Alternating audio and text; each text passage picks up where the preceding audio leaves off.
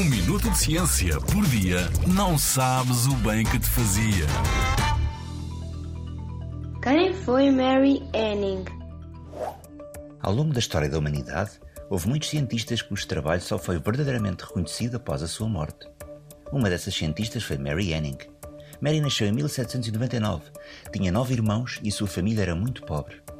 Para ajudar a sustentá-la, recolhia conchas e fossas na praia com o pai, que depois vendia aos colecionadores e turistas. A sua curiosidade sobre os animais, conchas e rochas era tanta que ele levou a querer saber mais sobre eles e acabou por aprender muita coisa sozinha, o que é um processo extremamente difícil e muito ingrato.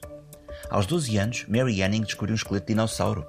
Tornou-se famosa e o seu nome passou a ser reconhecido nas sociedades e círculos de geologia e paleontologia. A paleontologia é a especialidade da geologia que estuda a vida do passado da Terra e o seu desenvolvimento ao longo do tempo. Para ajudar a sua família, Mary vendeu o esqueleto que encontrou ao Museu Britânico. Hoje em dia, o esqueleto ainda pode ser observado no Museu de História Natural de Londres. Apesar de ter feito muitas outras descobertas sobre dinossauros e seres marinhos e de ter feito importantíssimas contribuições para a paleontologia, Mary Anning nunca se integrou nas elites das sociedades de ciências muito comuns na época por ser mulher e por ser pobre. Infelizmente, só após a sua morte é que Mary Anning recebeu devido crédito. Hoje em dia, o seu nome é considerado importantíssimo na história da paleontologia.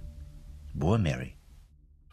Na Rádio ZigZag, há ciência viva, porque a ciência é para todos.